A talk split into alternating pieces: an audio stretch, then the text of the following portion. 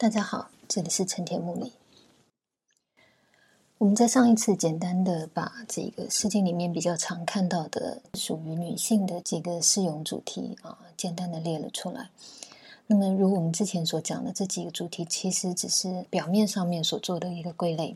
它们之间有些类别，等我们之后慢慢讲，你就会看得到它们其实是啊可以归纳起来合成一组的。它们在紫色的问题其实是同样的。有关于他们实际上涉及的主题跟分类，这个等我们以后大体的介绍完《诗经》对女性的一些基本的看法之后，也许就可以来啊做一个比较最后的一个确认。那么从这一讲开始，我们就开始进入对独属于女性的这些明确属于女性诗篇的作品，啊，我们就进入对他们的阅读。首先要读的呢是，呃，我想先对我们之前所提到的当代讨论女性聚焦性别平权或者她的自主性的这一方面的问题。换句话说，女性屈居弱势或者是一个被压迫、压抑的一方。我想先对这个部分做一个基本的对应，来让大家看一下，当诗经要面对类似的问题的时候，类似的女性的处境的时候，类似女性的困难的时候。他怎么去形塑？他怎么去勾勒或者理解这些问题的关键所在？他怎么去理解当女性居于弱势状态，她的所谓的弱势究竟是怎么样的一个情况？怎么样才造成一个女性真正在生命上面的或者存在上面的困难？把关注焦点放在女性之外的存在境况。这个其实比较不是《诗经》在探讨女性问题、反省女性问题的时候的根本面向，但是他其实还是注意到了这些问题而有所讨论。因此，透过阅读这一部分的作品，我们也可以看到，同样是就女性的外在存在境况来着眼的时候，到底《诗经》看到了些什么？透过这些作品的例举与对应，我想我们就可以大概的感觉得到《诗经》的思路会是怎么样的。那做完了这个与当代视角的对比区分以后，我们再返回《诗经》，真正自己在看待女性问题的时候，它的本与末。好，那我们怎么做呢？我们先回头去看一下我们之前所整理出来的，就是在《诗经》里面跟女性有关的几个表面可见的主题，比如说爱情，比如说他们跟父母兄弟的关系，或者是因为婚嫁他远离父母兄弟的事情。又或者是所谓的师父师，就是他的先生、他的夫君离开家庭去参与行义的时候的这些思念，或者是婚姻破裂的这种祈福师，以及介绍两性的原本形态，或者是对女性的人格的反省，以及有关于在婚礼当中的这些新嫁娘的这个。啊，我们的旁观，我们的歌颂，啊，或者是对他的争辩，以及女性与言论之间的这些交涉，对言论的这些取舍，或者言论对女性的一些影响的这些作品。那么，在这些主题当中，哪一种最直接的、立刻跟我们现在想要讨论的这个女性的存在处境，特别是她居于弱势状态的时候的存在处境，看起来最相关的呢？换句话说，直接就反映《诗经》对这个问题的反省跟观察的诗篇呢？我们第一个不假思索的会认为可能相关的，也就是里面的七福诗了。其他的主题里面较少看到女性居于弱势，较少的去强调女性真的是遇到一种不公平的对待，或者是她的意志没有办法伸张等等的这一方面的问题。可是，在弃妇的这些作品里面，就似乎已经涉及到这些事情了。而且，因为弃妇其实她会遭弃。的原因当然也就在于她的先生、她的丈夫对她的这个遗弃的问题。换句话说，在这样的作品里头，我们也会看得到这种男女，换句话，他与另外一个相对的性别、相对的强势的族群彼此的对待，以及彼此在决定我们之间关系上面的这种主动、被动的角色上面的差异。那么再加上这些弃妇是，因为本来已经成婚了，所以除了涉及到婚姻上面这个关系的存续的这个决定权的这些问题以外，也因为成婚已经建构了家庭，所以我们也会看到家庭中的两性的角色，两性所承担的权利义务。那么，因为家庭的事物就不再只是单纯的人与人的关系的这个问题，它涉及了一些实物上面的作为，也甚至是跟邻里之间、跟周遭之间的这些啊关系，包括他们的风俗啦，或者是一种生活所需以及劳动等等这一方面非常具体实在的事物。那么，所以我就说，从这个契福诗里面，虽然固然它的整个焦点是在婚姻的破裂上面，可是透过这个东西衍生出去的啊。确实是在女性之外的其他对象，各类型的人群关系，包括他的婚姻关系、他的家庭关系、他的邻里关系，也因为涉及实际的事物，所以这里也把女性在存在上面，她的外在的人这些事与物。也能够象征性的提到点到，换句话说，女性的整个在存在上面的人事物的问题，在气福师里面，我们能够做一个非常初步的观察，而且在这样的一个朝气的情况，它是居于弱势的这个事实，也非常符合我们现在所关切的问题。因此，我们这里就先从对气福师的阅读开始。那么，首先要看的是哪一首诗呢？是这个背风的古风。这首诗相对来说是在风里面比较长篇的作品。他说些什么呢？我们这里只简单的看一下他的字面所陈述的内容就好了。作者是女性，以欺负自己本身的这个立场来陈述整个她朝气的历程。西西古风，一阴一雨。我们看到在这里面又有风，又阴又雨，这一种风雨交杂。景象抑郁暗淡，这个大概都是《诗经》在谈到山谷、谈到谷的时候，经常会连带一起出现的天气的状况。因为谷的地势就好像我们在两栋大楼之间的地处，周围都有比较高的相对的山壁，那么它自己是一个低陷低洼之处，那么所以当然它显得比较暗、比较阴、比较暗。那么再加上有这些山壁的在周围的这个环绕，整个气流的这个回旋或者是对撞，就像在两栋大楼之间的这种气流的紊乱一样，在谷里面通常也都会是如此的。再加上它的潮湿，所以它里面的气象通常是非常不稳定的。有时候下雨，有时候就算不下雨，但是也已经好像乌云笼罩，阴暗已经暗到一个地步，宛若将雨未雨的状态。第一句的这个“西西谷风一阴一雨”，就以山谷当中的风阴雨的变化莫测，完全没有任何的光明性的种种气象，来形容这段婚姻的现况。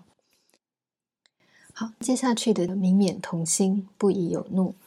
只是这个女性主人翁，就是这个弃妇，她自己在想，本来婚姻其实应该是怎么样的？她对这个东西，她觉得应然本来应该如何的？明免童心的这个明免，就是勤勉的意思，努力的、勉力的、勉强的。好，就是换句话，也许做不到，但是我就用更多的勤劳、更多的勉力、努力来让我达到后面的那个目标。你们想要努力达到的那个目标是什么呢？是同心。换句话说，就算两个人有分歧，两个人遇到了沟通上面的困难，或者是各自有各自不同的感受或想法，但是在婚姻当中本来不应该，也就是尽可能的泯灭同心嘛。换句话，就算同心不是一个现在的状态，都应该努力的朝往这样的一个目标去进行的。这整个这个过程当然是需要辛苦的，当然是需要付出经营的，所以这里用明面。换句话说，任何的两个人的结合，你要真正走到这个同心的状态，或者是持续这个同心的状态，本来就不是一个理所当然的天降下来一样的自然而然的情况，它不是不需要努力的。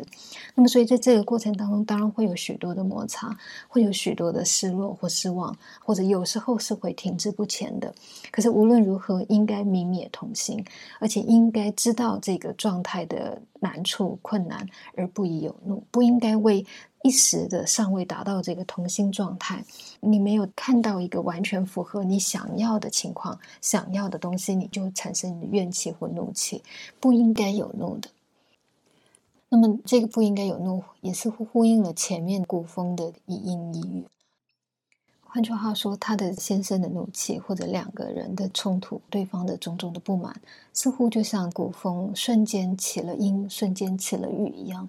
总是那么样的负面，总是那么样瞬间的来到。完全没有办法来到一个雨过天晴、云雾散开的那样的光明的未来的可能。而这个怒气的爆发，也像古风随时的迎来一样，是不断的出现的。可是这个很显然不是这个女性，这个女人，她认为面对无法同心。面对夫妻分歧、夫妻的冲突的时候，应该有的态度或者应该有的情绪。好，那么接下来的这个“采风采飞，无以下体”，“采”就是手字旁的“采”了，哈，采撷的“采”，采集的“采”。那么“风”跟“飞”，“风”是无精，“非”是萝卜，都是这种根茎类的作物。那么他说，在采这些萝卜或者无青的的时候，我们其实真正要吃的、真正要采的、希望能够拿到的、取得的、终究去获得的、终究去实现的，其实是在这个地面底下的这个萝卜跟无青，而不是它上面长在地面上面的这些草叶。那么，所以这个无以下体是一反问的一个问话。他说：“难道你在采这些东西的时候，不是想要拿到它的这个根本吗？不是想要真的去探求它的最后最下面的这个萝卜跟无青吗？最下面的这个收获吗？”换句话说，这也在比喻他对婚姻的看法了。就是你，你在啊。采就类似我们在这里面付出的一切，我们在采这些东西，希望得到一个最好、最后的这个结果，难道不是是一步一步的去深掘，一步一步的去探求到它的最终、最终、最底的、最下层的、最被掩盖住的那？可是那个却是一个最后的收获在那里吗？难道不是都是这样做的吗？难道你只看一个表面上面的这个啊萝卜无青的这个草叶吗？而不是做到底吗？而不是真的是以这个做到底的最终的这个成果为你的成果嘛？那么这句话其实就是后面的这个“德音莫为，饥饿同死”的一个具象的形容了。所谓的“德音莫为”，莫为就是不要违背。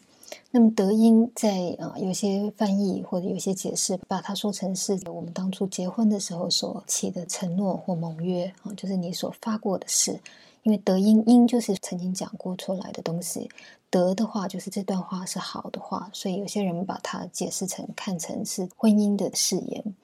那么这样狭义的讲也可以，或者是把德音更广义的来说，就是你曾经说过的，曾经在我们之间交流过的那些种种的美好的言语，或者美好的这些承诺，或者美好的有德性的这些，你你也曾经说过这些话，你也曾经有过这些理解。我希望这些东西我们都不要违背，我们都不要违背它。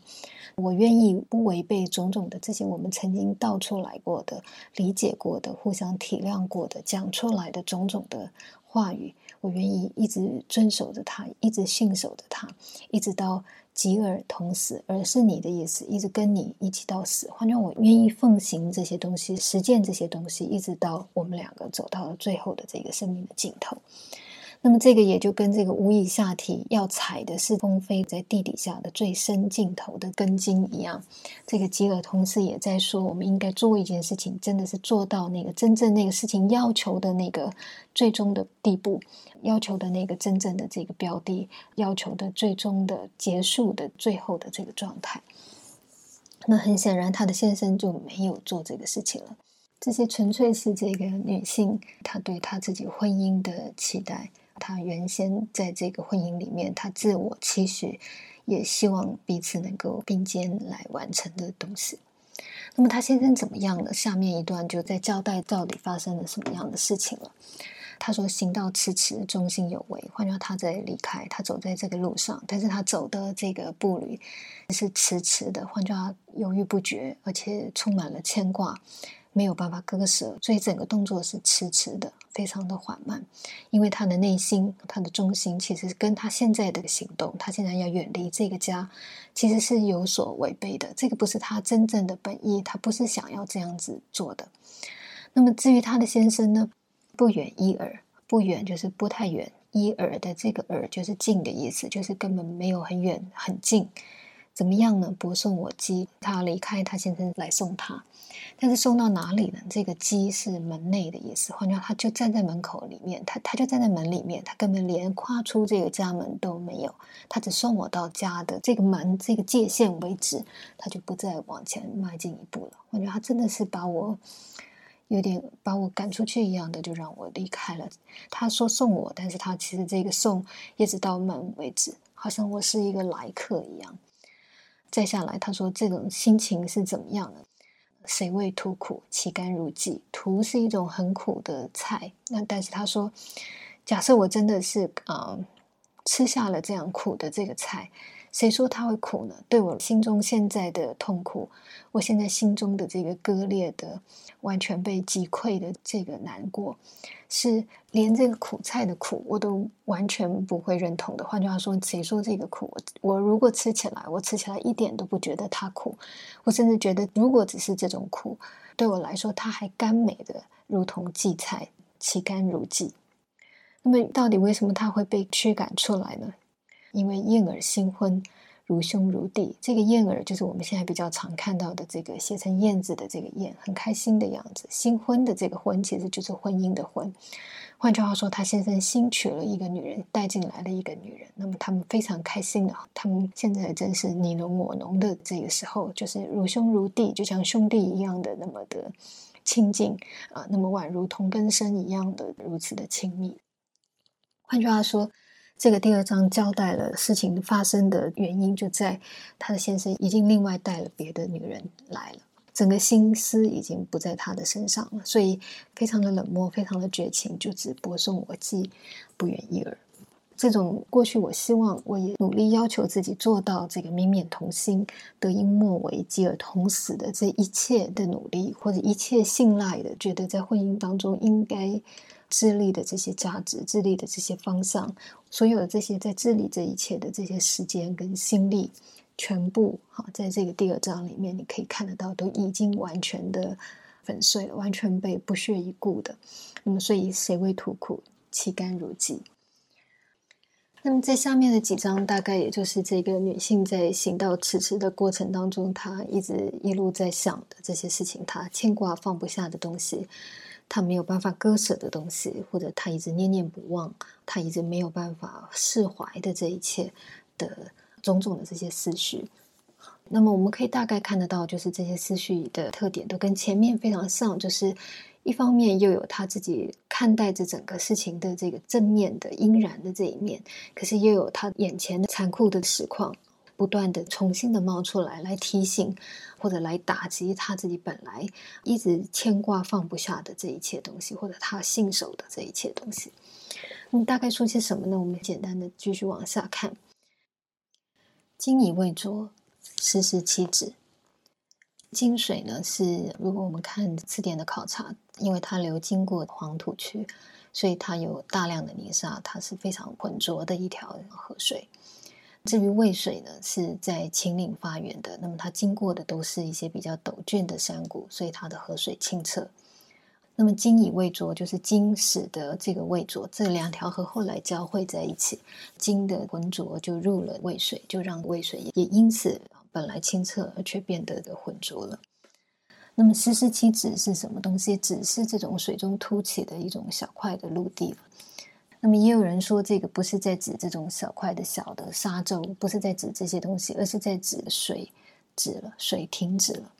至于前面的三点水，一个是念时，这个是啊水清澈的意思啊，时时其止，就是在这个小块陆地周围，或者是水一旦停止了，那么你就看得到它恢复到它原来清澈的样子。那么这句话在说什么呢？我想这个大体上在讲他跟他的先生的结合。或者是指这段婚姻过了这些年、这些岁月，或者这些柴米油盐酱醋茶啊，生活的所物对一个女性的消耗的这类型的这个问题，因为后面他对比的就是这个燕儿新婚不我谢，就是不谢我了。那么这个当然就是把我拿来跟这个你所新婚的女性做出来的比较，她也许正是青春正盛、年华正茂的时候的样子，她也许纯净的，她也许完全没有被任何世俗的这些俗物纠缠过，所以你会看得到一个非常非常单纯的、没有任何的浊一样的混沌的这种不美的或者是不明晰的状态出现在她身上。但是反过头来，我已经不是如此了，无论是因为跟你的结合，那我。我们产生了非常多的摩擦，或者等等，或者是因为婚姻当中的各种各样的这个事物，让我也没有办法再回到像过去的少女的时代或者婚前的状态一样，那么样的清澈沉静。我也许不再这个样子，我就只是一个每天忙忙碌碌一直在做着各种生活事务的那样的一个女性。那么，所以两相对照，也许我完全就无法与之对比，无论从年纪。或者从整个人的状态来说，因此你就不我谢，你就不谢我了，你就把我看清，认为我已经比不上，或者已经没有什么样的价值。但是实际上，虽然这个我精以未拙，换句话，我确实是呈现出这个浑浊的情况。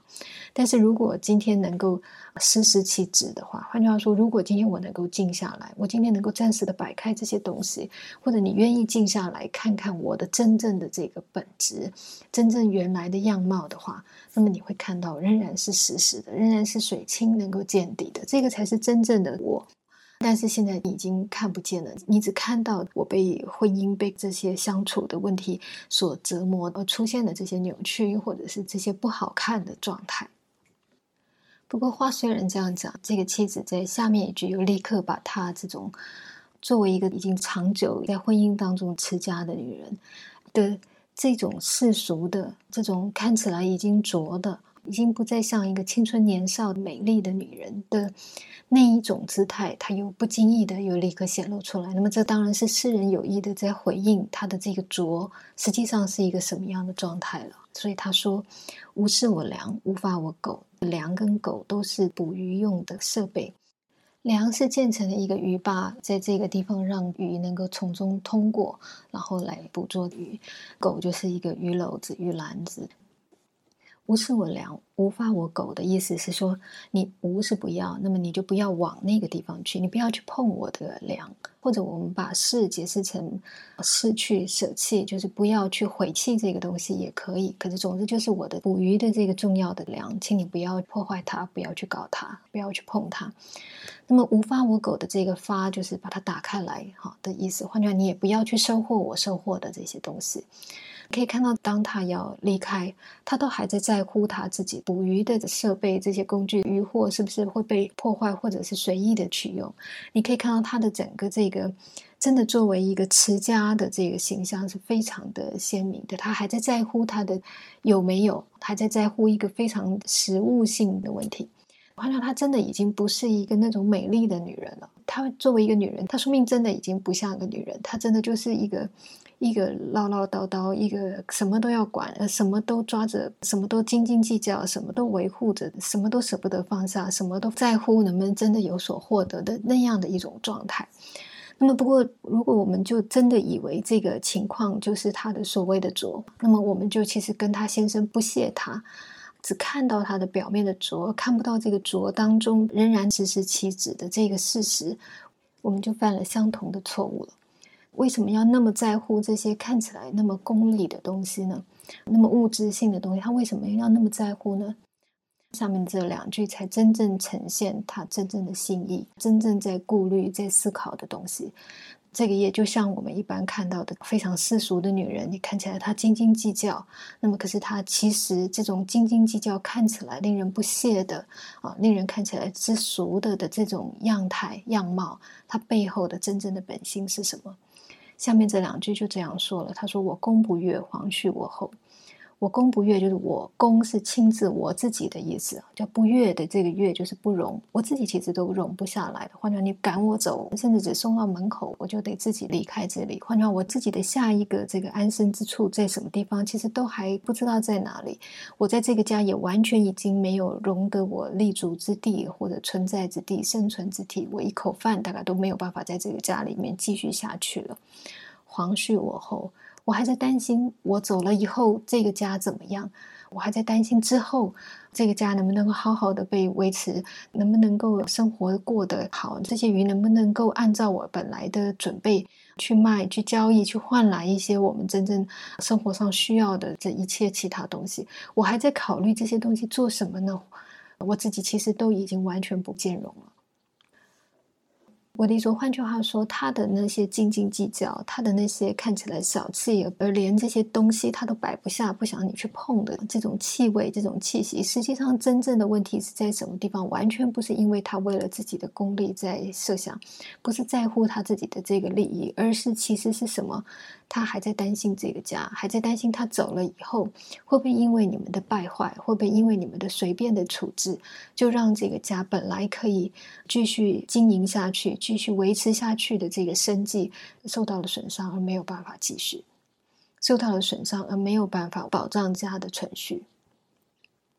这种仍然一直在承担的这个家庭的这个心思，这种明明在自己其实已经我攻不越的状态。都还不第一步先想到自己的这种完全没有任何自私的无我的状态，这个才是他的实时气质，才是他的清澈，才是一个少女本来如此纯洁无瑕，之所以让人感到如此的纯真、如此高贵的原因，而这个原因。在经过那么多的俗物的纠缠之下，再看底下，他已经失去，他已经变成那个一直在那里计算，一直在那里计较。换句话，你看起来就是纯粹在为了一个自我的利益。一直在争取，一直在唠叨的那个形象底下，他已经被掩盖在这，看起来已经完全被取代成另外的形象。可是实际上他没有，他还是原来的那个情况。他只是适应着他现在的身份，他现在必须要做的事物，而被形变隐含在他背后。实际上他并没有变，他仍然一贯的保有着这一切。